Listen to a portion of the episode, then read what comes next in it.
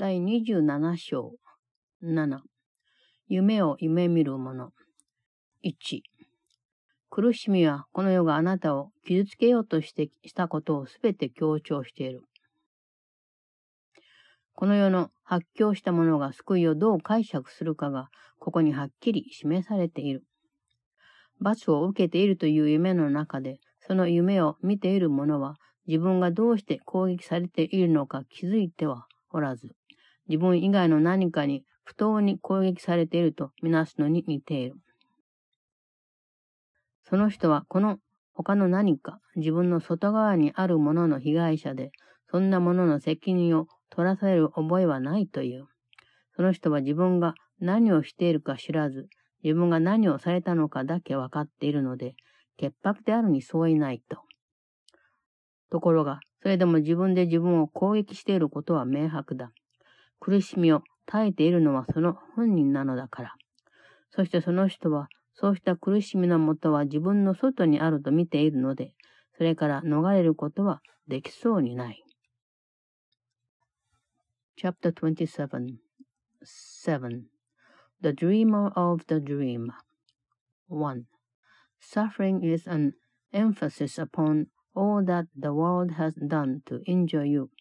Here is the world's demented version of salvation clearly shown. Like to a dream of punishment, in which the dreamer is unconscious of what brought on the attack against himself, he sees himself attacked unjustly and by something not himself. He is the victim of this something else, a thing outside himself, for which he has no reason to be held responsible. He must be innocent because he knows not what he does, but what is done to him. Yet is his own attack upon himself apparent still, for it is he who bears the suffering, and he cannot escape because its source is seen outside himself. 2. 今こそあなたは逃れられるということを見せてもらえる。必要なことは 問題点を自分が仕組んでおいた通りではなく、あるがままに見てみることだけだ。問題を解決するのに他にどんな方法があるというのだろうか。その問題は極めて簡単なのだが、ただそれを解決させないままにしておくために作られた熱くて重苦しい複雑な雲のような状態で不明瞭にされているだけだ。そんな雲がなければ、その問題は根源的に単純な姿のままで浮き上がってくるだろう。選択するのは難しくはない。その問題をはっきり見てみれば、実に馬鹿げたことであるから。誰であれもし簡単な問題が自分を傷つけているんだとわかれば、それを解決してもらおうと決心するのは難しいとは思わないし、しかもそれを実に容易に取り除いてもらえる。Now you are being shown you can escape. All that is needed is you look upon the problem as it is, and not the way that you have set it up. How could there be another way to solve a problem that is very simple, but has been obscured by heavy clouds of complication, which were made to keep the problem unresolved? Without the clouds, the problem will emerge in all its primitive simplicity. The choice will not be difficult because the problem is observed when clearly seen. No one has difficulty making up his mind to let a simple problem be resolved if it is seen as hurting him and also very easily removed. 3. この世界はある論法に従って作られ、それに基づき、それによって維持されているわけだが、その論法を簡単にまとめれば次のようになる。私が何をしていようと、あなたがその原因。あなたがいることで私の憤りを正当化するし、あなたは私と離れて存在し、別の考え方をする。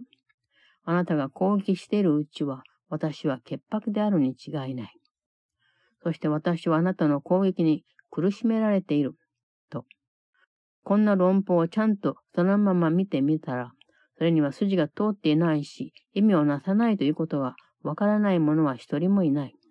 ところがそれが道理にかなっているように思えるというのは、この世が自分を傷つけているかのように見えるからだ。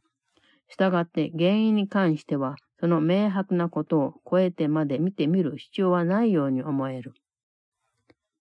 3. The reasoning by which the world is made, on which it rests, by which it is maintained, is simply this. You are the cause of what I do. Your presence justifies my wrath, and you exist and think apart from me. While you attack, I must be innocent, and what I suffer from is your attack. No one who looks upon this reasoning exactly as it is could fail to see it does not follow and it makes no sense. Yet it seems sensible because it looks as if the world were hurting you and so it seems as if there is no need to go beyond the obvious in terms of cause. 4. 実際にはその必要がある。この世界が罪の宣告を免れることは必要であり、それをここにいる者は一緒に分かち合っている。しかし、その人たちはその共通の必要性に気づいてはいない。それぞれがもし自分の役割を果たせば、この世界に対する罪の宣告は自分にかかってくると思っている。そしてこうすることこそ、この世界を解放するために自分が果たすべき役割だと知覚する。復讐するにはその焦点がなければならない。そうしないとその復讐者が自分の手に握っている担当は自分自身に向けられている。だからその人は自ら選ばなかった攻撃の被害者になるには、その担当を他の人が握っていると見る必要がある。そうすればその人は自分の手にはない担当で傷を負って苦しむということになる。4. There is indeed a need. The world's escape from condemnation is a need which those within the world are joined in sharing. Yet they do not recognize their common need. For each one thinks that if he does his part, the condemnation of the world will rest on him. And it is this that he perceives to be his part in its deliverance. Vengeance must have a focus. Otherwise is the avenger's knife in his own hand and pointed to himself. And he must see it in another's hand if he would be a victim of attack he did not choose. And thus he suffers from the wounds a knife he does not hold has made upon himself.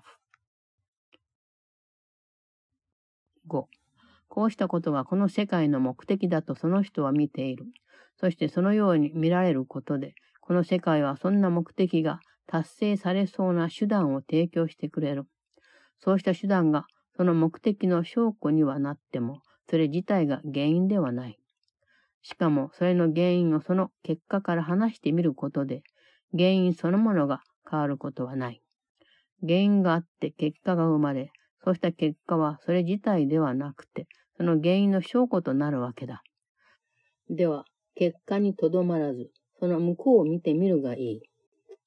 そこ以外のところに苦しみと罪の原因があるはずだから。そして苦しみや罪そのもののことをくどくど考えないことだ。なぜならそんなことはその原因を反映しているに過ぎないからである。5. This is the purpose of the world he sees, and looked at thus, the world provides the means by which this purpose seems to be fulfilled. The means attest the purpose, but are not themselves a cause, nor will the cause be changed by seeing it apart from its effects. The cause produces the effects, which then bear witnesses to the cause, and not themselves. Look then beyond effects. It is not here the cause of suffering and sin must lie. And dwell not on the suffering and sin, for they are but reflections of their cause. 6.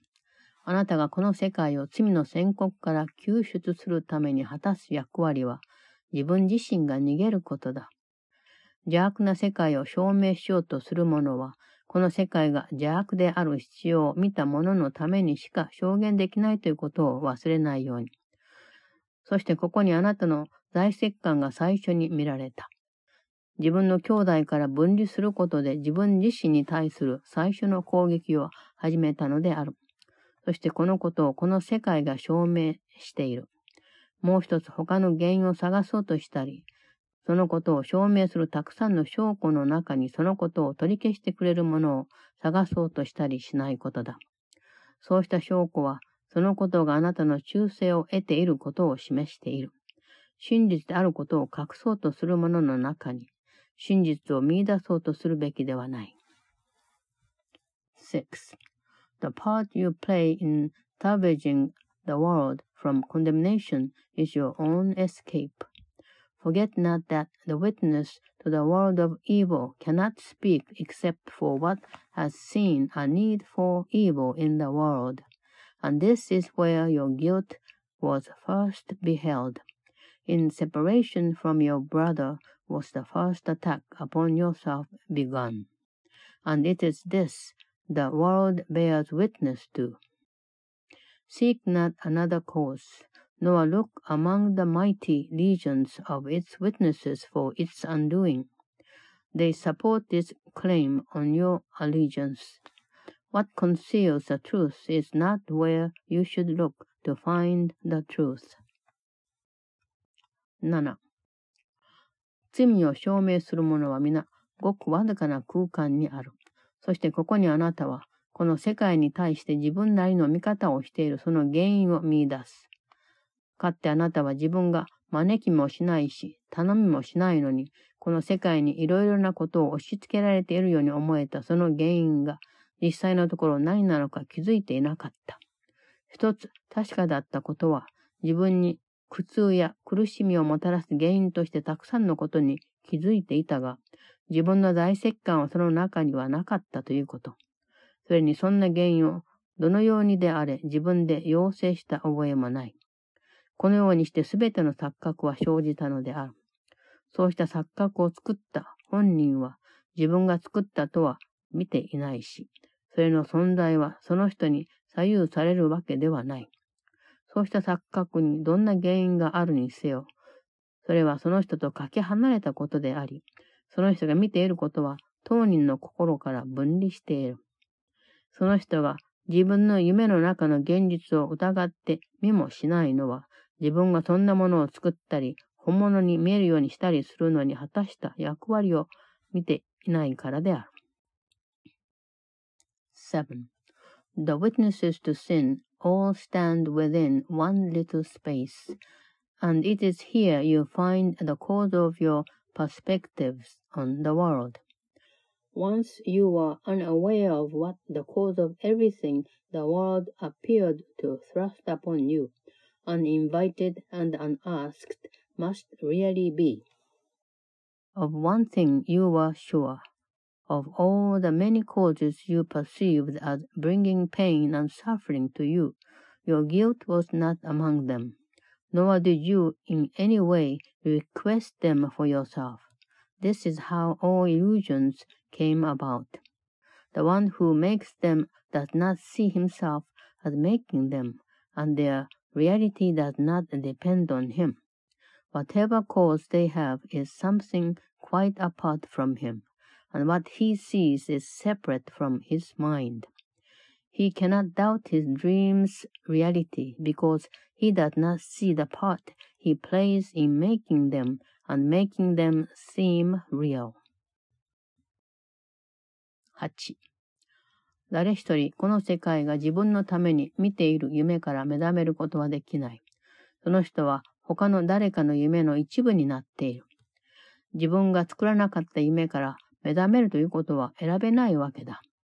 自分ではどうすることもできず、別の心が思いつき、大事にしている夢の被害者のままだ。そんな心はきっとその人のことなど実際気にしていないだろうし、その人の平安や幸福など天候や時間のことほども思ってはいないだろう。その人を愛してはいないし、その心の夢を満足させるにはどんな役割でも好きなようにその人に割り当てるだけのこと。その人には何の価値もないようなもので、この世界が無駄な夢を見て思いついた無意味な筋書きに従って飛んだり跳ねたり踊っている影のような存在に過ぎないのである。8. No one can awaken from a dream the world is dreaming for him. He becomes a part of someone else's dream. He cannot choose to waken from a dream he did not make. Helpless he stands, a victim to a dream conceived and cherished by a separate mind.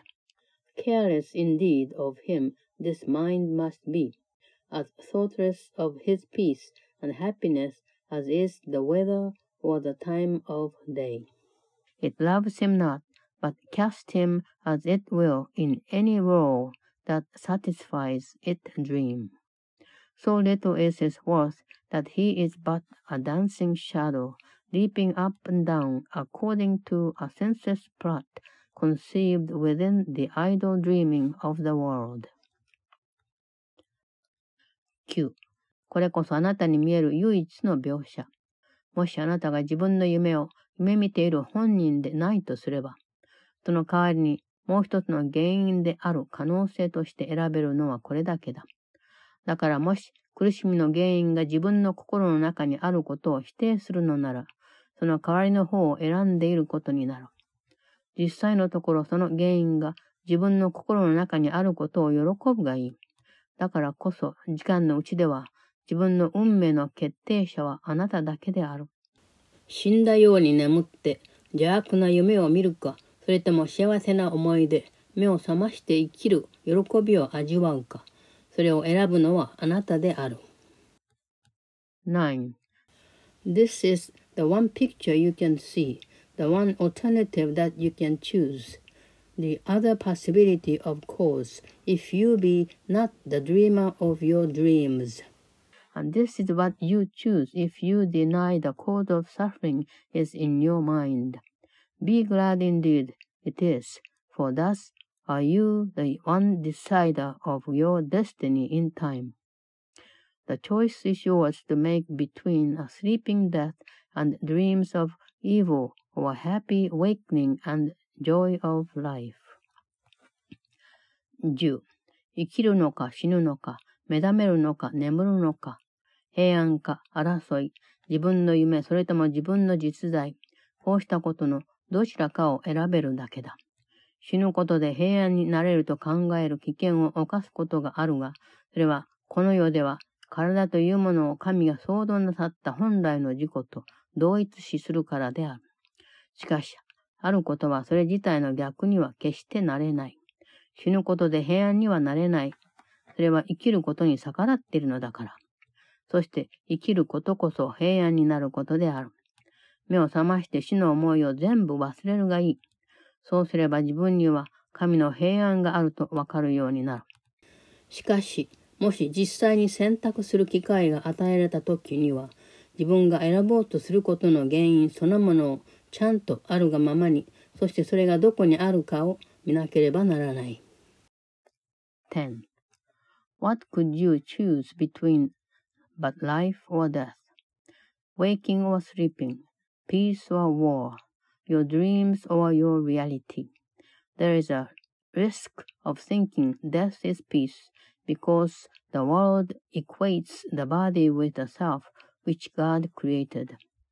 Yet the thing can never be its opposite. And death is opposite to peace because it is the opposite of life, and life is peace. Awaken and forget all thoughts of death and you will find you have the peace of God.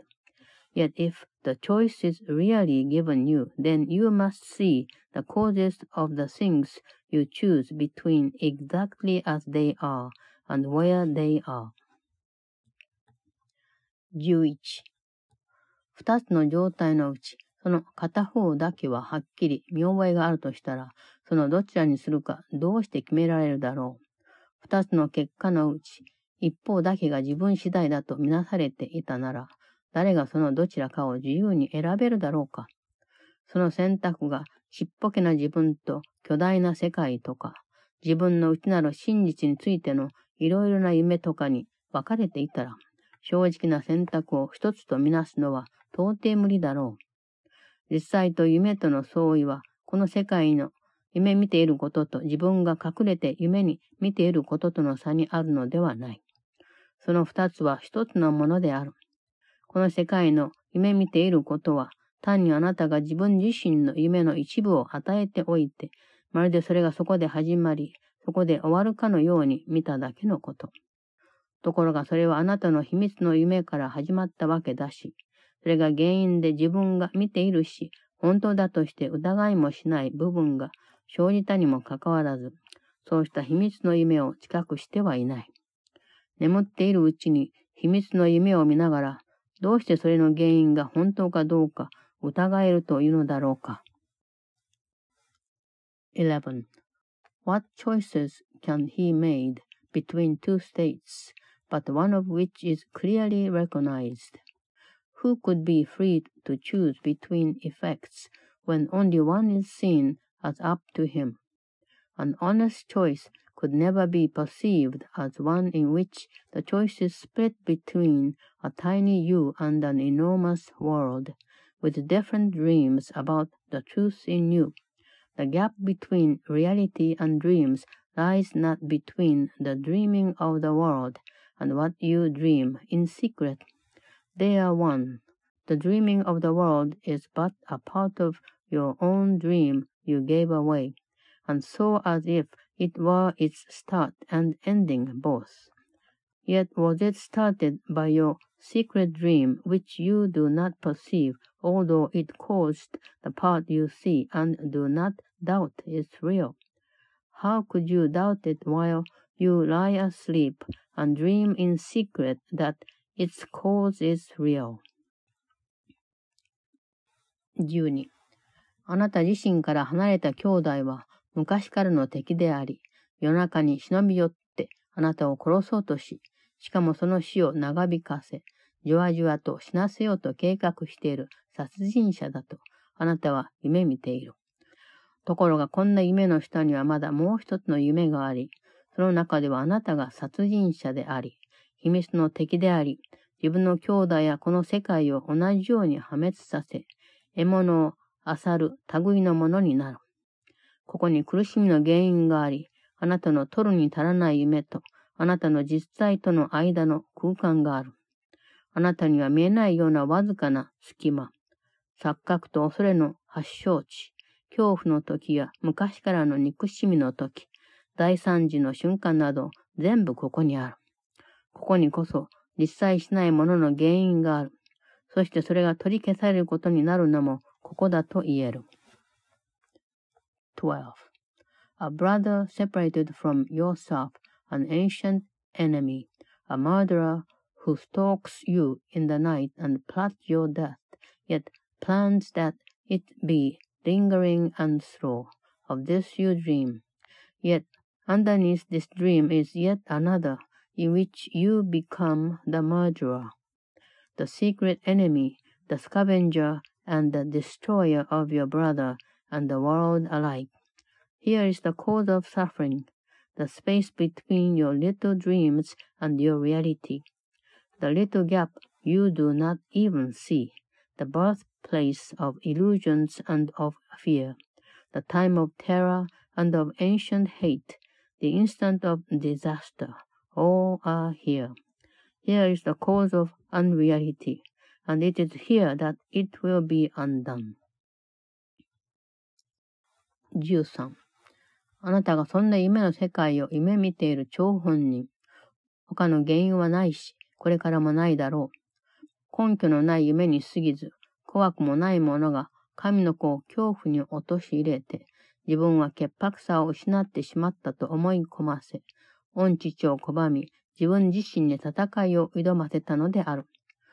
そんな夢があまりにも恐ろしく、実に本物らしく思えるので、その人は恐怖のあまり冷や汗をかいたり、死を恐れるあまり叫び声を上げたりすることなく、実際に目覚めることはできないだろう。ただし、目覚める前にもっと穏やかな夢が起こり、その人の落ち着いた方の心で目覚めるようにと愛を込めて呼んでいる御声を恐れずに喜んで迎えれば話は別。その穏やかな夢の中ではその人の苦しみは癒されているし、その人の兄弟は友であるから。神はその人が穏やかに喜んで目を覚ますことを意図なさり、恐れずに目覚めるための手段を授けられたのである。13. You are the dreamer of the world of dreams. No other cause it has, nor ever will. Nothing more fearful than an idle dream has terrified God's Son, and made him think that he had lost his innocence, denied his Father, and made war upon himself. So fearful is the dream, so seeming real, he could not waken to reality without the sweat of terror and the scream of mortal fear, unless a gentler dream preceded his awakening and allowed his calmer mind to welcome, not to fear, the voice that calls with love to waken him, a gentler dream in which his suffering was healed and where his brother was his friend. God willed he waken gently and with joy, and gave him means to waken without fear. 14. 神が授けてくださったという夢をあなたの夢の代わりに受け入れるがいい。一旦、夢を見ているのは誰なのかが認められたなら、 夢を変えるのは難しいことではない。安心して精霊に任せ、その精霊の穏やかな夢をあなたが死の恐怖におののきながら見た夢にとって変わらせることである。精霊がもたらすのは寛大な夢であり、その中では誰が殺人者で誰が被害者になるかなど選択するわけではない。精霊がもたらす夢の中には殺人はないし死もない。大石棺の夢はあなたの目は閉じたままとはいえ、だんだん見えなくなる。あなたの出顔には笑みが浮かんでいる。その眠りは今や平安そのもの。それというのも幸せな夢を見ているからである。14. Accept the dream he gave instead of yours. It is not difficult to change a dream when once the dreamer has been recognized. Rest in the Holy Spirit and allow his gentle dreams to take the place of those you dreamed in terror and in fear of death. He brings forgiving dreams in which the choice is not who is the murderer and who shall be the victim. In the dreams he brings, there is no murder and there is no death. The dream of guilt is fading from your sight, although your eyes are closed. A smile has come to lighten up your sleeping face. The sleep is peaceful now, for these are happy dreams. 15. そっとあなたの罪なき兄弟を夢見てほしい。その人は神聖かつ潔白な姿であなたと一つに結ばれている。そして天国の恩主自らが幸いの恩子をこうした夢から目覚めさせてくださるであろう。あなたは自分の兄弟の過ちをいつまでも夢に見る代わりにいろいろ親切にしてもらったことを夢に見るがいい。傷つけられたことを数え上げる代わりに、思いやりを見せられた時のことを夢に見るがいい。その人が錯覚していることを許し、あれこれと手助けしてもらったことを感謝することだ。そしてその人があなたの夢の中では完璧ではないからといって、その人のいろいろな賜物を無視しない方がいい。いわばその人は御父の代理だが、あなたはその御父が生と死の両方を自分に差し伸べておられるものとみなしている。15. Dream softly of your sinless brother, who unites with you in holy innocence, and from this dream the Lord of heaven will himself awaken his beloved Son. Dream of your brother's kindness instead of dwelling in your dreams on his mistakes. Select his thoughtfulness to dream about instead of counting up the hurts he gave. Forgive him his illusions, and give thanks to him for all the helpfulness he gave. And do not brush aside his many gifts because he is not perfect in your dreams. He represents his Father, whom you see as offering both life and death to you. 16. 兄弟よ、神はただ命を授けてくださるだけである。ところがあなたは自分の兄弟が差し伸べる贈り物は、御父が自分に授けてくださるものと夢に見る贈り物を表しているとする。自分の兄弟からの贈り物はすべて思いやりを見せられたことや親切にしてもらったことなどを考慮した上で見てみるように。そしてその人からの贈り物に対して深く感謝しているという自分の夢をどんな苦痛にも邪魔させないことである。16. Brother, he gives but life, yet what you see as gifts your brother offers represents the gifts you dream your father gives to you. Let all your brother's gifts be seen in light of charity and kindness offered you, and let no pain disturb your dream of deep appreciation for his gifts to you.